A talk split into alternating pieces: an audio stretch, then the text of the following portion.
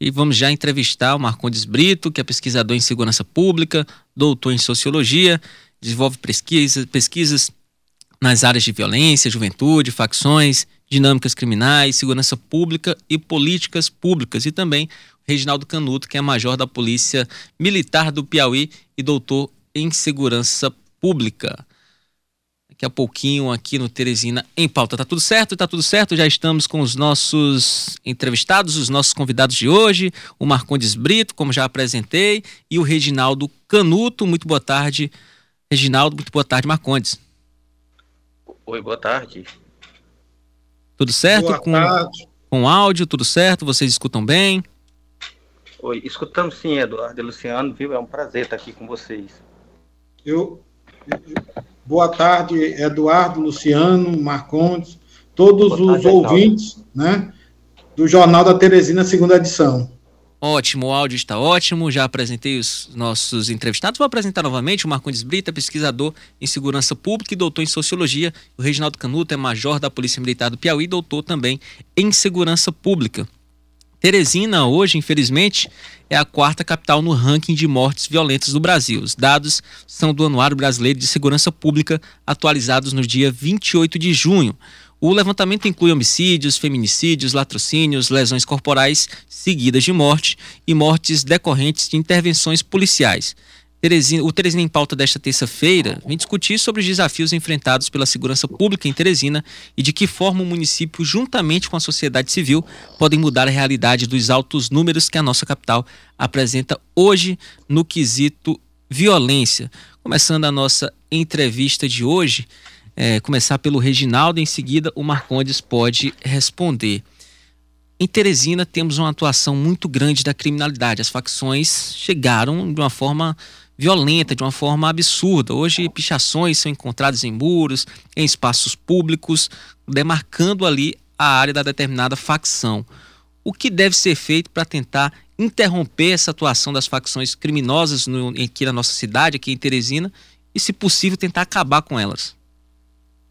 Eduardo, é, primeiro, antes do, de, de, da minha fala, de adentrar no mérito dessa pergunta, né, eu só queria é, registrar que o meu ponto de vista, apesar de ser oficial da Polícia Militar, oficial superior, major, né, eu já tenho 27, quase 28 anos de Polícia Militar do Piauí, mas é, essa minha fala, essa, essa minha participação representa o meu ponto de vista, o meu posicionamento enquanto profissional, operador da segurança pública e pesquisador, né? Pesquisador sobre o tema, não representando o entendimento da corporação, porque a Polícia Militar, a base é a hierarquia e disciplina, e lá tem um, uma assessoria, tem uma diretoria de comunicação. Então, um pensamento pessoal meu, enquanto pesquisador estudioso desse tema. Em relação a essa primeira colocação, o, o, o tema, né? O tema para uma hora, Marcondes há de, há de concordar, nós temos uma hora para esse debate. É menos de uma hora ainda vai, nós vamos ter a participação popular. É complexo, né? Nós vamos aqui só enfocar alguns aspectos, né? Não, não há como esgotar o tema.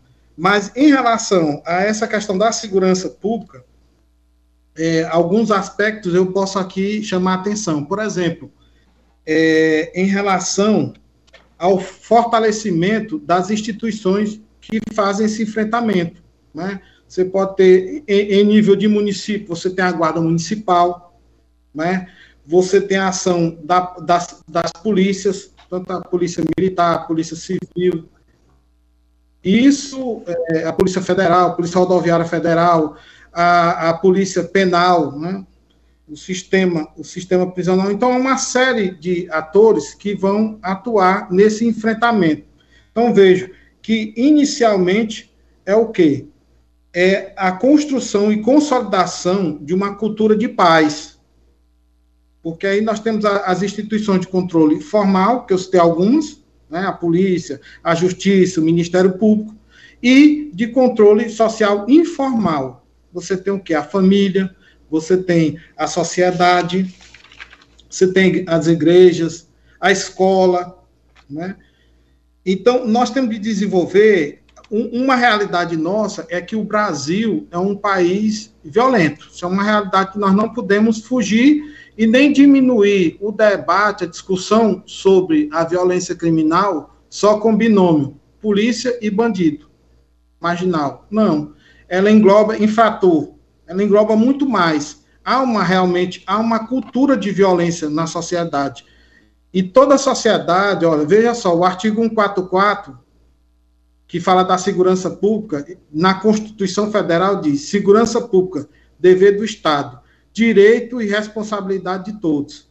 Então, é, é, é interessante nesse debate que trata sobre violência e criminalidade chamar atenção para que todos possam contribuir com ações, não só fala, mas ações para diminuição da violência criminal. Então, todos nós fazemos parte, a escola, a sociedade, não tirando a responsabilidade dos órgãos né, de segurança pública também, mas há, outras, há outros fatores, por exemplo, a reestruturação, o fortalecimento, a questão da, da legislação também contribui, não há o cumprimento integral da, da pena, a pena no, no Brasil, é, às vezes o, o, o, o, cidadão ele é apenado, mas boa parte dessa pena ele não vai cumprir e não vai cumprir também como é determinado pela lei de execuções penais. Infelizmente, o sistema também deixa a desejar os meios para que se faça o cumprimento da pena. Então, são muitos fatores. No decorrer das nossas falas, das fala, da fala do Marcontes, né, a gente pode aprofundar, mas eu, eu já indico que um dos aspectos também, como já falei, é a valorização dos profissionais, um olhar, um investimento maior na segurança pública e a cultura de paz, né, que vai englobar toda a sociedade. Com a palavra, Marcondes. Oi, Eduardo Luciano, obrigado, viu? Eu queria desejar, é, parabenizar vocês, né, pelo debate, né, desejar a Teresina por seus 170 anos, mais muitos anos, né. É, eu queria é, pautar minha, minha fala, né, em análise de dados. É, hoje, o principal problema de, de né, como se faz crer, não são unicamente os grupos criminais que a gente chamava de facções. Né? É, as facções são problemas, as milícias também são problemas, né? a gente tampa o sol com a peneira. Né? Teresina cresceu em violência por várias questões, né? É, ao mesmo tempo que a gente ganhou a guarda municipal, né? É, a gente perde é, vertiginosamente quadro da Polícia Militar, né? Polícia Militar do Piauí hoje tem o menor efetivo do Brasil. São 6 mil policiais nativa hoje, né? Se você compara com Maranhão, 18 mil, ou com Ceará, 23.500, né? Você percebe o tamanho da tragédia. Um outro ponto, né? Isso é técnico mesmo, né? É, nós somos o único estado do Brasil, o último estado, a lançar o nosso plano estadual de segurança, né? É, esse plano, ele veio descolado da realidade. Né? Em 2018 já, já havia um debate entre a federal e as polícias internacionais, né? de é, externacionalização, né, ou de internacionalização de grupos criminais, como as facções paulistas e cariocas, né? E também de interiorização, né? E de 2018 é, esses grupos passam é, é, a eleger os estados do Nordeste, né, mais especificamente o Piauí e o Ceará, como estado estratégico do tráfico internacional. Né? Então, se o nosso principal documento técnico é o Plano Estadual de Segurança, e o plano se omite em pensar essas questões, não olha para isso, né, fazer um enfrentamento mais qualificado é mais complicado. Né? Então, é, eu concordo com o Reginaldo que há de se estruturar e investir em, em policiamento, né? Mas, assim, uh, eu fiz pesquisa, né, doutorado no, no, México e nos Estados Unidos, né? Então, assim, não se faz é, enfrentamento a crime só com polícia. Na realidade, polícia é o último elemento que se usa. Aqui no Brasil, a gente tem um debate muito truncado. A gente é, pensa e estrutura toda a ação de combate ao crime é, com policiamento, né, com ações repressivas. Isso acaba gerando um problema maior. Né? Por exemplo, a gente está dizendo aí, né, o Reginaldo está dizendo, que a gente tem penas brandas, né? É, há quem discorde dele, né? Eu, inclusive, gostaria de discordar. Se hoje o nosso principal problema são os grupos criminais. E a gente tem uma dificuldade danada de lidar com as facções criminais. A gente precisa entender que essas facções foram geridas, se desenvolveram em criar seu métier de sistema prisional, e a gente está dizendo que mandar a gente para lá é a solução, tem um problema é analítico. Né? Se a gente não tem hoje nem o controle do sistema prisional, a gente tem dois problemas. O primeiro é, é, a gente não pode deixar de penalizar quem comete o crime. Porque se a gente deixa de penalizar, a impunidade endossa o crime em qualquer lugar do mundo. Mas ao mesmo tempo que a gente está é, tá dizendo isso, né? Onde a gente está mandando as pessoas, está aumentando as fileiras e a força desses grupos criminais, né? Porque a gente faz uma gestão muito mal feita do sistema prisional. Marcondes. É, é necessário mexer no sistema penal brasileiro? Eu acho que sim, né? Mas é necessário mexer também na maneira como a gente olha para o nosso sistema prisional e a gestão dele. Uma hora, 19 minutos. Estamos com um pequeno, uma pequena interferência na internet do Marcondes. O áudio dele está um pouco picotado. Deu para compreender, mas vamos tentar regularizar isso aqui na volta do bloco. O Luciano Coelho tem uma pergunta. É, eu queria fazer um questionamento, já que tocaram aí no sistema prisional e também nessa situação da legislação, se vocês consideram que hoje a legislação penal ela beneficia muito mais do que pune o infrator, o criminoso. Que nós já viramos rota de, de traficantes, nós estamos com, aí, com a dominação de facções, nós temos o, aumento do número de crimes, crime doloso, homicídio, assalto. É, e aí eu queria uma avaliação dos dois especialistas exatamente nessa legislação que nós estamos vivendo. Você tem direito à saidinha, tem a, a audiência de custódia. Audiência de custódia, tem visita íntima, tem progressão de regime, tem uma série de benefícios que se dá para uma pessoa que apenas. Tudo bem, fala-se em nome da ressocialização. Só que o professor Marcondes acabou de falar que você, quando é, encarcera, é, também termina virando uma escola para o crime aí e, e reforçando ainda mais a atuação dessas facções que batizam e arregimentam para si essas pessoas. Qual a avaliação que vocês fazem dessa situação? Hoje parece que tem mais bandido na rua do que antes. Reginaldo? Oi. Em relação, é, Luciano, essa situação que você colocou, eu sou da corrente que é, a grande questão é o cumprimento da pena cumprimento. Então, há, há, muitos, em relação à legislação, não que ela vai resolver tudo, mas há muita é, brecha processual para liberação. E também o próprio sistema, ele não propicia esse cumprimento integral da pena conforme determina a lei, conforme determina a lei de execuções penais. O sistema prisional em si, ele não é, possibilita mecanismo que dentro do, do sistema prisional, esse, esse, esse preso, esse detento, tenha oportunidade de desenvolver, por exemplo, trabalhar, é, desenvolver alguma atividade, é, se ocupar, e a questão das normas processuais, eles é, facilita muito, entendeu? Então, é um viés, é, é esse olhar é um viés que beneficia mais o, o infrator do que a sociedade. Então, é, é eu sou dessa linha. É, é eu entendo que está invertido. O, o, olhar tem de ser mais pró-sociedade.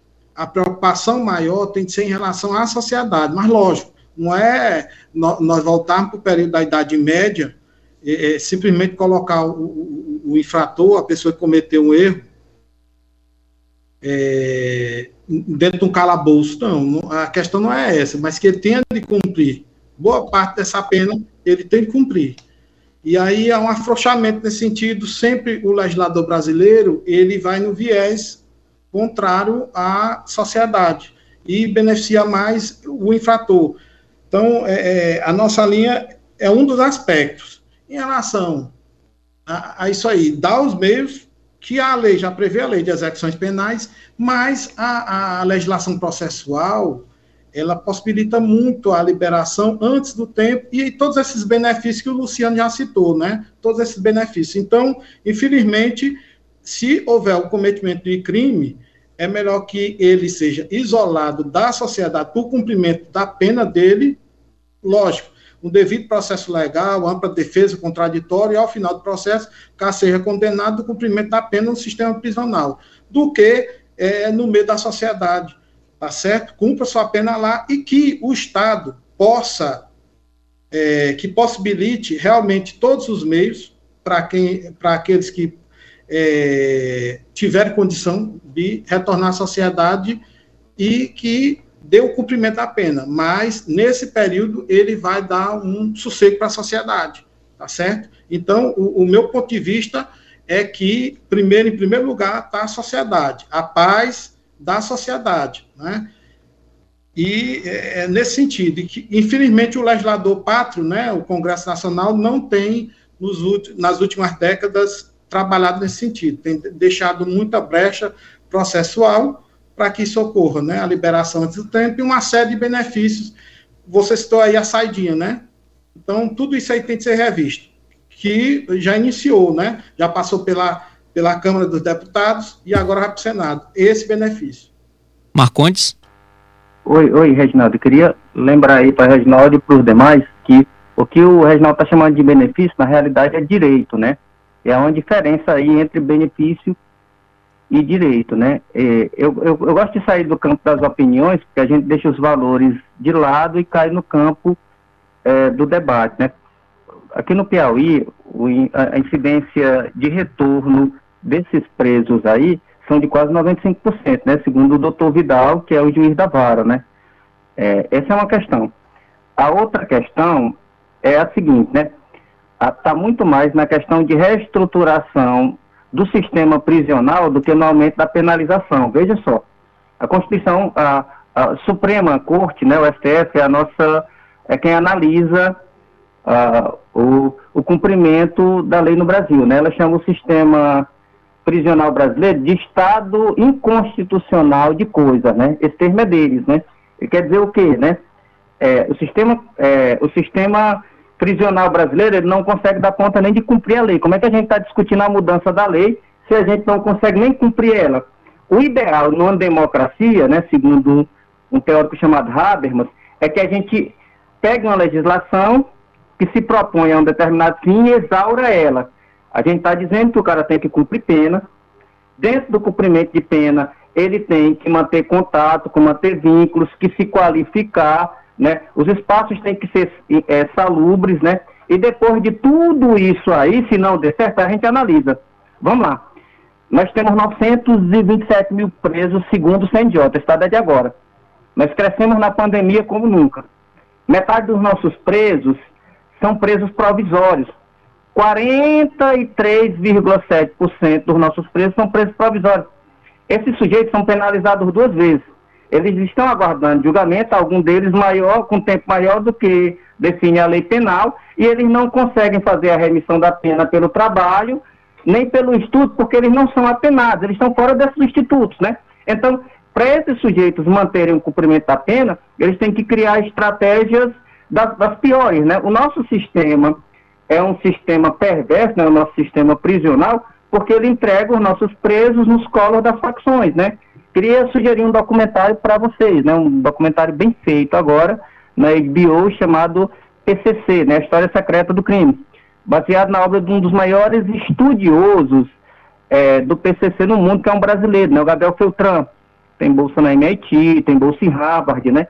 É, nem fala do Gabriel. Lá tem um dos maiores promotores, né? Um dos que estuda é, o PCC a maior quantidade de tempo, né? Um, um, que ele diz assim, olha, eu espero nunca ter caído no sistema prisional, né? Mas se eu fosse um preso, para mim, a aproximação de uma, de uma de um grupo criminal seria a forma mais adequada de eu conseguir cumprir a pena vivo, né? E a existência é a primeira de todas as instâncias. Então, assim, antes de pensar na legislação, né, cabe a, a, aos gestores da segurança pública aí, né, principalmente no campo repressivo, de tentar retomar o controle do sistema prisional, né, e a implementação da lei como ela de, devia ser, né, estruturação dos presídios, né, depois disso a gente passa por outro debate.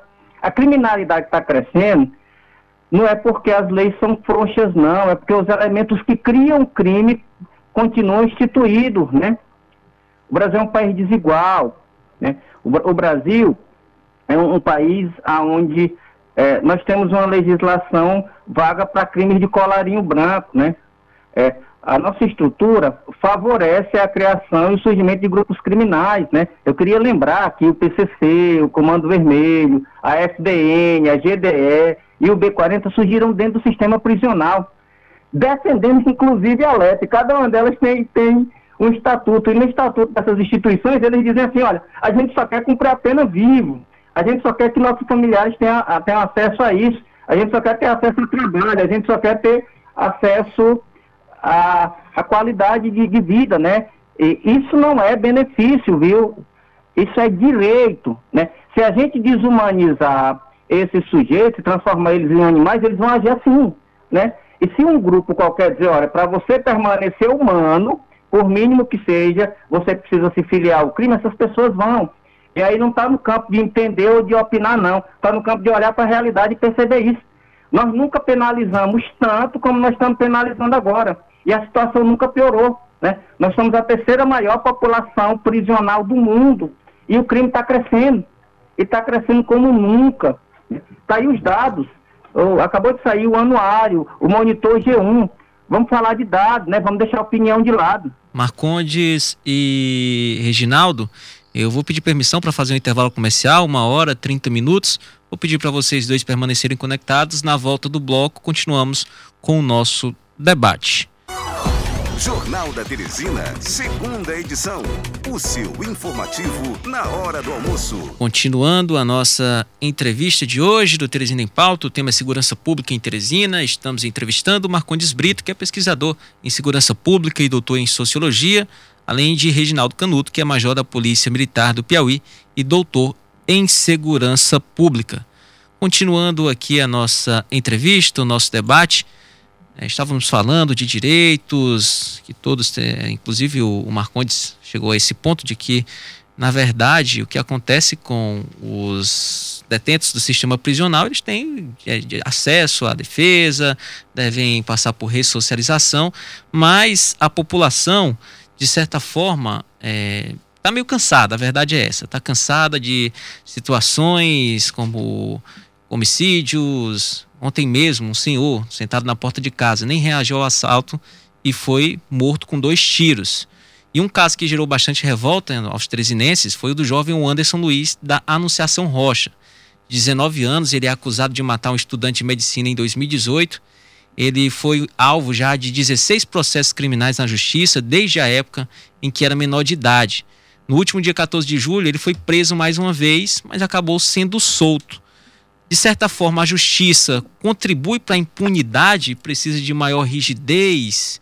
Até quando vai, até onde vai o direito para essas pessoas que continuam, que insistem em permanecer praticando esse tipo de infração? Eduardo, eu, eu pediria permissão até para complementar e pedir a Sim. opinião dos dois especialistas em segurança, é que usar a palavra aqui de senso comum. Hoje o bandido está solto e a população está presa. Se você na sua casa, no seu apartamento, você não tiver uma cerca elétrica, uma concertina, uma câmera, grade na porta, grade na janela, você não se sente seguro e mesmo assim você não está seguro. Então, o que, é que você acha dessa, dessa situação em que a palavra do senso comum, a população está presa, o bandido está solto? Pode começar dessa vez o Marcondes. Bem, né? Obrigado. Eu acho que vocês têm razão, né? Assim, é um problema de morosidade é, judicial. E esse problema de morosidade, ele dá uma sensação de impunidade, né? Como eu acabei de dizer para vocês, um dos nossos problemas não são só as facções, as facções são os grandes problemas, né? Outros problemas assolam Teresina há muito tempo sem decisões, entre elas a atuação de milícias, né, públicas e privadas atuando em Teresina e no interior, né? E a gente tem medo danado de tocar nisso. A gente fez a prisão a apreensão do, do, do, de um dos chefões, né, que inclusive vai ser solto agora também, né, para saidinha do, dos dias dos pais, né, e aí a gente achou que esse problema estava resolvido, mas é, esse é um problema, né, eu acabei de dizer isso, mas eu vou dizer de novo, né, é, nós temos um, um, um, um sistema de justiça frágil, né, em, em todos os aspectos, né.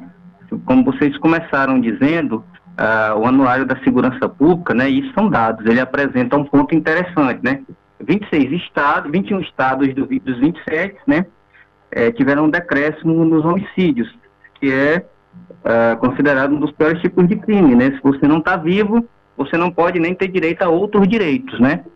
É, uma outra questão é que só, apenas seis estados aumentaram aí, né, e entre esses estados o Piauí, né? Vou dar um dado para vocês aqui, que é do próprio TJ, né? No ano passado foram quase 11 mil denúncias de violência contra a mulher só em Teresina, né? Assim, tem uma tem um, um, um, uma pandemia de homicídios, né? Tem um genocídio aí em curso aí, as mulheres estão nessa linha aí, né? E aí assim, a Quinta Vara não tem estrutura, ela já disse isso, né, para dar conta do julgamento disso. Né? quando a gente olha a estrutura da segurança pública, nós temos nove delegacias da mulher, são delegacias especializadas para cobrir 223 municípios, né? É, e cinco dessas delegacias ficam aqui. Se a gente olha a delegacia é, da criança e do adolescente, essa situação ainda é pior, né?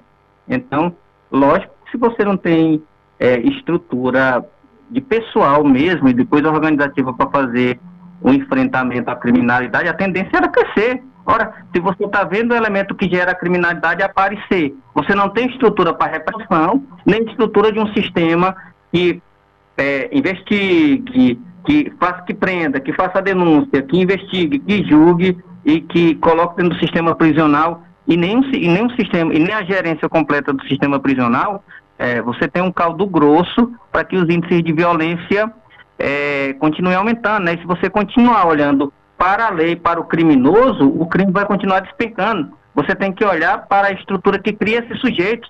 É nela que você precisa atuar de forma estratégica, né? Volto a dizer, né? De toda a estrutura de segurança pública, né? O policiamento é o menor deles, né? O policiamento ele vai atuar quando todos os outros sistemas se fragilizam. Né? É isso. Reginaldo?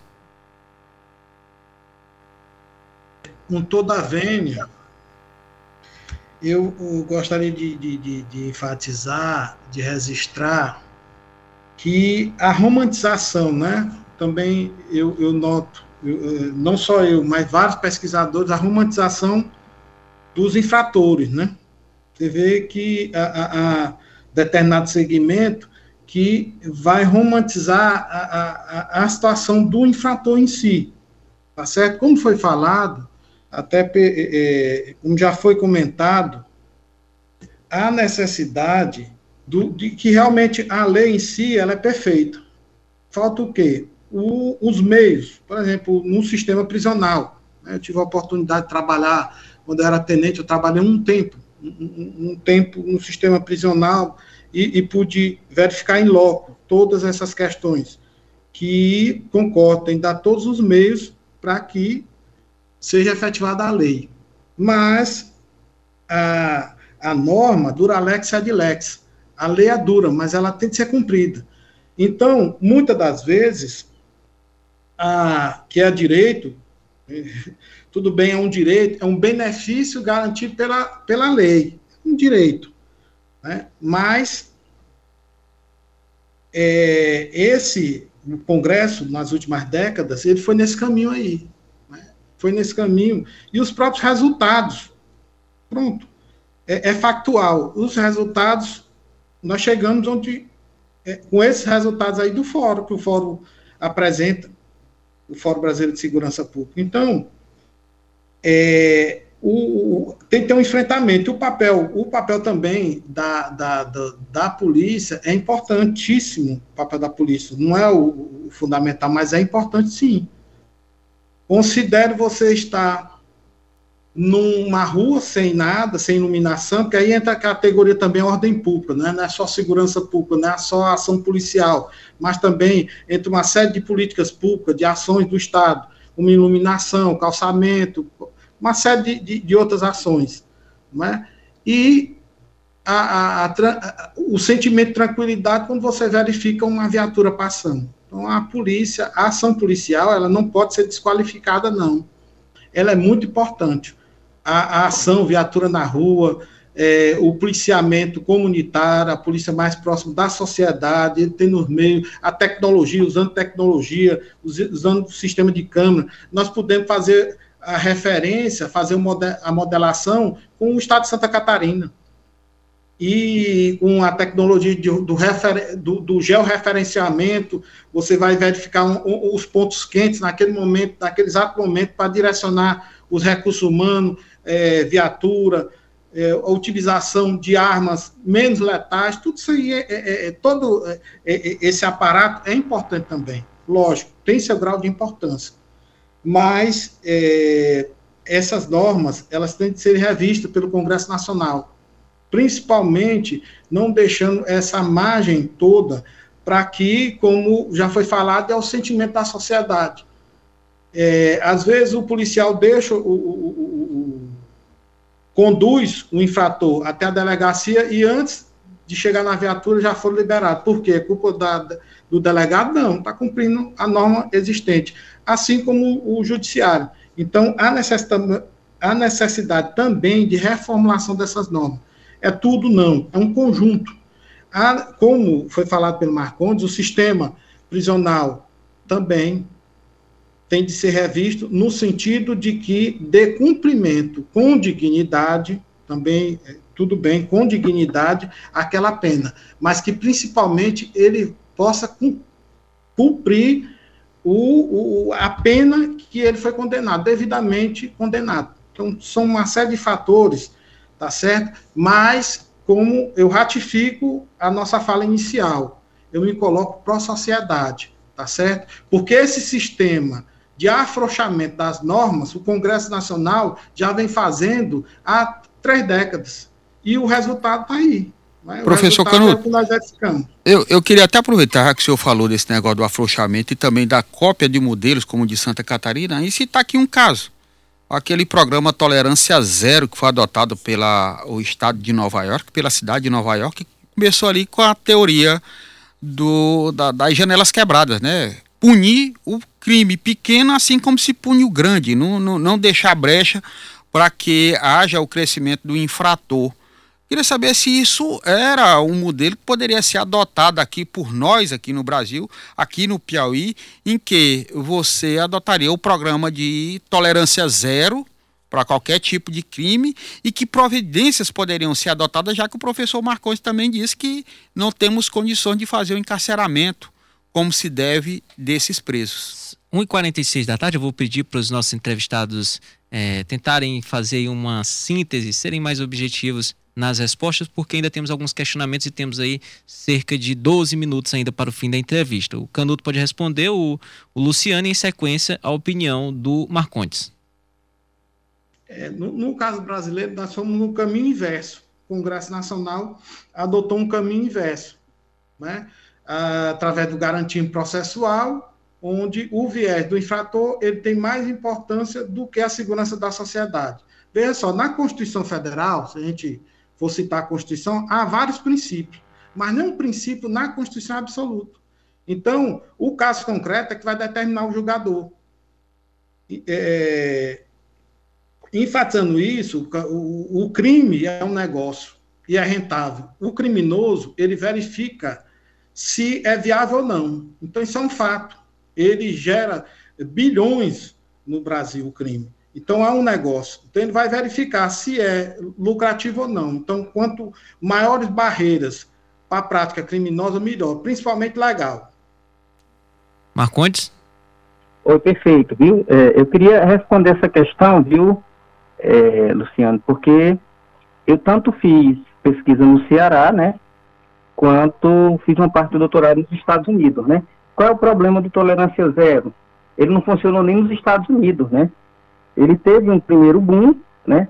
Ele, ele fez um encarceramento, o encarceramento cresceu, deu um refluxo no crime, depois o crime se, se reorganiza e volta a crescer, né? A gente precisa dizer uma coisa, estou voltando a dizer desde o início do programa e vou voltar a dizer de novo, né? Pior, e aí o, o, o, é, o Canuto colocou uma questão excepcional, né? É, há uma romantização do bandido, né? Mas é uma coisa bem pior do que isso, que é a adoção do bandido, né? É, a gente só olha o crime dos outros, né? Eu estou dizendo isso aí porque o crime organizado crescer, ele precisa corromper agente público, né? E, e as nossas investigações nesse campo aí do crime organizado, elas são bem devagar, né? A gente não disse, mas os grupos criminais, eles diversificam, eles diversificam as ações. Não é só tráfico de drogas, roubo de carro, né? Eleição, e tem uma história tão ruim quanto as facções criminais, a gente pouco toca, que são os grupos milicianos, que começam a ter seus candidatos, né? Aí, voltando à pergunta aí, viu, Luciano? É, aqui no Brasil, quem adotou o modelo é, da tolerância zero foi o Ceará. Ele foi o primeiro estado a adotar isso. Eu estou dizendo isso porque uma parte da polícia militar vai treinar no Ceará, né? Com... E aí o cara que fez a consultoria no Ceará foi o mesmo cara que implementou é, no, no, em Nova York, né? Foi o mesmo chefe de segurança, na época o governo era do Ciro, ele trouxe esse cara, eles fizeram a história dos distritos modelos, né? Eu penso sobre isso também. E aí, como nos Estados Unidos, inicialmente você teve é, uma redução com a perspectiva da, da, da, reestruturação, viu? E eu te digo uma coisa, no Ceará, eles tocaram na estrutura de justiça, né? O governador ele fez um pacto, né? Para que houvesse um tempo é, que a gente chama de tempo de justiça. O que é o tempo de justiça? É um tempo para que o, o sujeito que pudesse ser preso ele pudesse ser investigado, denunciado e julgado, para que não acontecesse o que aconteceu no início, né? Você começou falando do cara que matou o estudante de medicina e que já responde a 19 16. É, processos e ainda permanece solto, né? Possivelmente ele não deve ter nenhuma condenação, né? E isso é muito ruim, então é preciso que os poderes despertem para entender que o sistema de justiça ele é em rede, né? Ele não acontece separadamente, né? E a gente tem que olhar para o crime de uma forma holística, né? Os grupos criminais que atuam dentro e fora do Estado. E aqui a gente atua mal, prendendo os grupos que atuam fora do Estado, nas periferias, esses que geram a sensação, e muito pior ainda, penalizando os grupos criminais que estão dentro do Estado, né?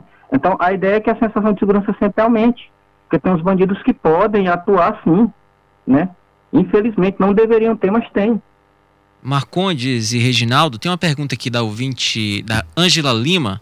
Ela dá boa tarde a vocês, entrevistados, e ela diz: sabe o que mais pesa no aumento do crime no Brasil? A impressão que tenho é que uma das maiores causas seja a impunidade, entre outros, como falta de oportunidade de trabalho, reforma do Código Penal, falta de ressocialização, falta de valorização dos profissionais da segurança pública, entre outros. Ela quer saber o que mais influencia para termos um país tão inseguro em quase todos os municípios do Brasil? Reginaldo, fica à vontade se você quiser começar. Você quer começar? Vamos começar com vamos começar com, com o Reginaldo, então, já que o Marcondes deu a, a, a prioridade. Certo. Não, eu diria que é esse conjunto, né? Esse conjunto de fatores e em determinado momento um ou, um ou outro ele influencia mais, mas é todo esse conjunto de fatores, a impunidade, o sentimento de impunidade, como eu já havia falado, o crime é um negócio, se for rentável, é como, é, é eu vou, vou, vou tentar trazer um exemplo, exemplificar bem simples, o, o, o, o infrator, ele tem um ânimo de praticar um crime, o modus operandi dele, ele passa numa casa, e essa casa tem um muro, muro alto, tem cerca elétrica, tem concertina, tem lá avisando tem cachorro. A casa ao lado, o muro é baixo, não tem nenhum equipamento de segurança, não tem câmera. Então, ele vai fazer um somatório de, de, de, de, de situações que ele vai optar pela casa ao lado. Então, o crime, ele também funciona dessa maneira ele verifica o que é mais lucrativo. Né? O Brasil, essas normas, o cumprimento da pena, dentro do presídio, ele consegue comandar a facção, ele consegue comandar a organização criminosa. Então, todos esses fatores se somam. A, o, o investimento, baixo investimento de segurança pública, a segurança pública, todo o arcabouço da segurança pública requer investimento.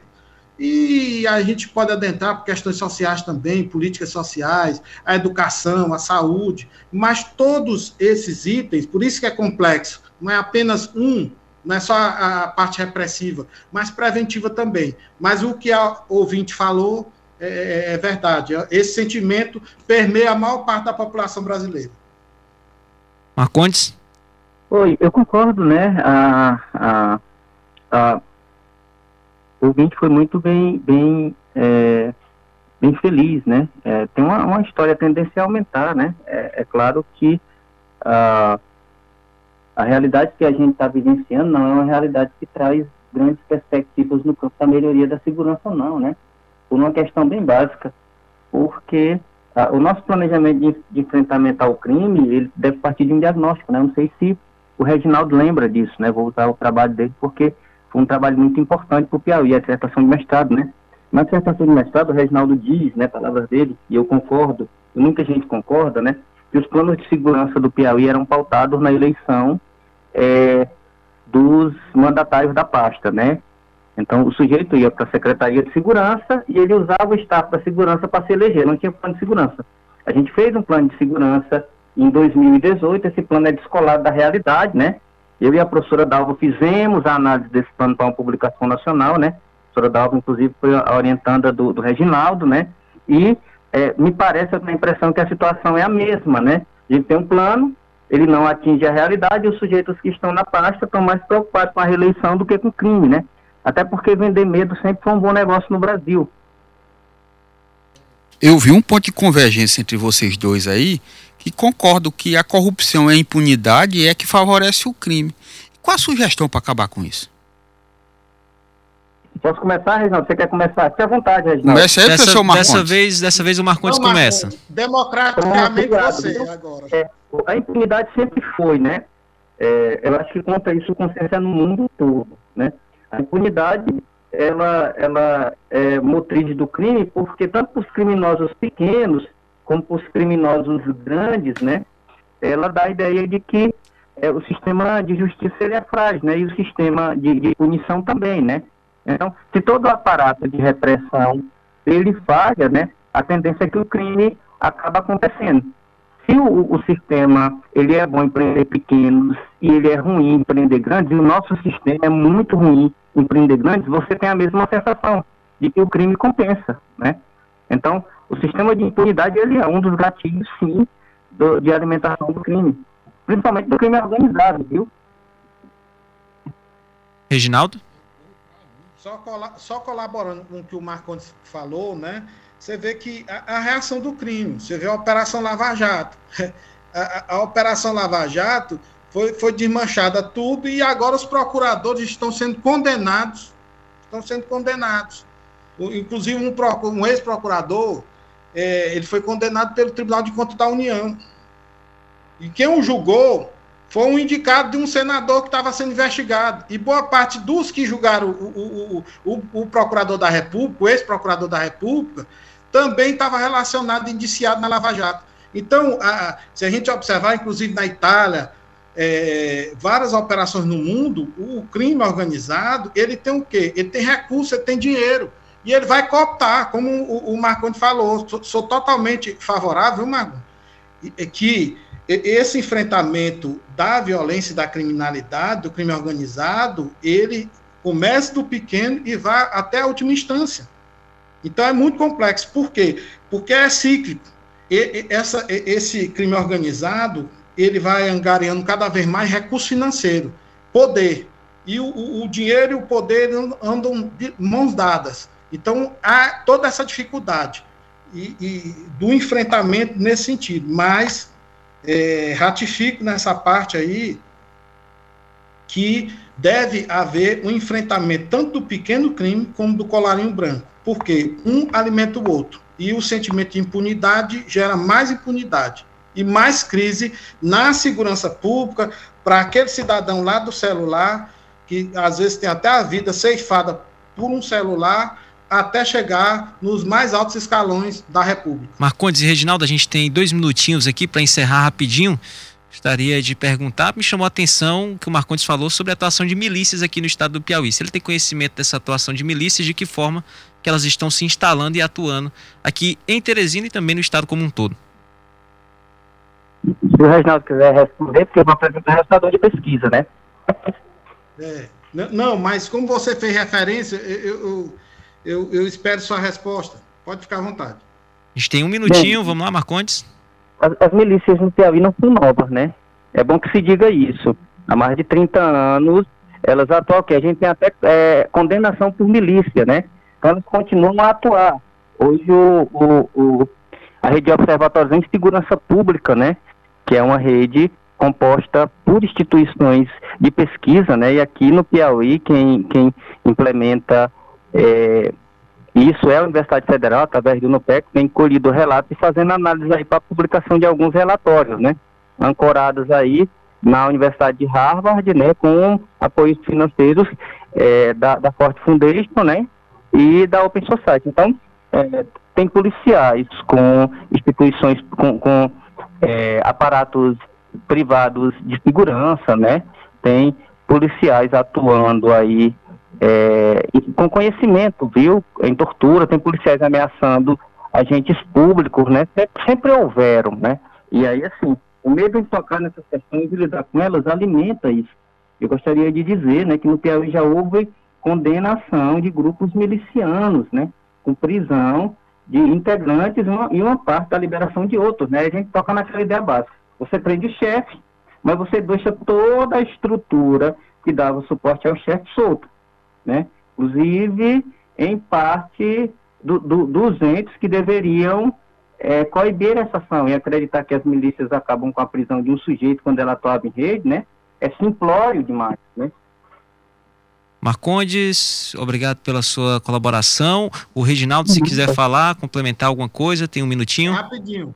Só, é, só, é só complementar que com esse material que a própria universidade, através do NUPEC, né, que eu já fiz parte também do NUPEC, é, o controle externo da ação policial é feito pelo Ministério Público dependendo do crime é, é, que esteja acontecendo, aí o encaminhamento tanto para o Ministério Público Estadual como para a Procuradoria da República aqui, com a representação aqui, para que seja apurado. O Ministério Público, pelo menos, tem um dever constitucional de fazer esse controle externo da ação policial. Então, eu acho já que o caminho. Feito, viu, Reginaldo? É... Só, só, só dando adentro, já foi feito. É, é, é para que ele possa, né, possa ter elementos concretos para iniciar uma ação, mas totalmente bandido é bandido, né? infrator é infrator, independente de pasto, o que que ocupe, o que que faça, isso aí não, não, não desqualifica a situação e gera um dano à sociedade. Isso é que importa. Agradecer ah, ao convite da Teresina FM, é o, segundo, é, é o segundo ano que no aniversário nós somos convidados, Eduardo Costa, Luciano Coelho, a Juliana, ao Marconi que fez, é, é, que, que nos possibilitou essa socialização, esse diálogo. O conhecimento ele só é desenvolvido através do diálogo. E muito obrigado aos ouvintes e também né, os que estão assistindo aí no site. Muito obrigado a todos. Nós que agradecemos a você, Reginaldo Canuto, ao Marcondes Britos. Vocês são especialistas em segurança e contribuíram bastante aqui no Teresina em Pauta de hoje, onde abordamos a segurança pública na cidade de Teresina. Muito obrigado a vocês.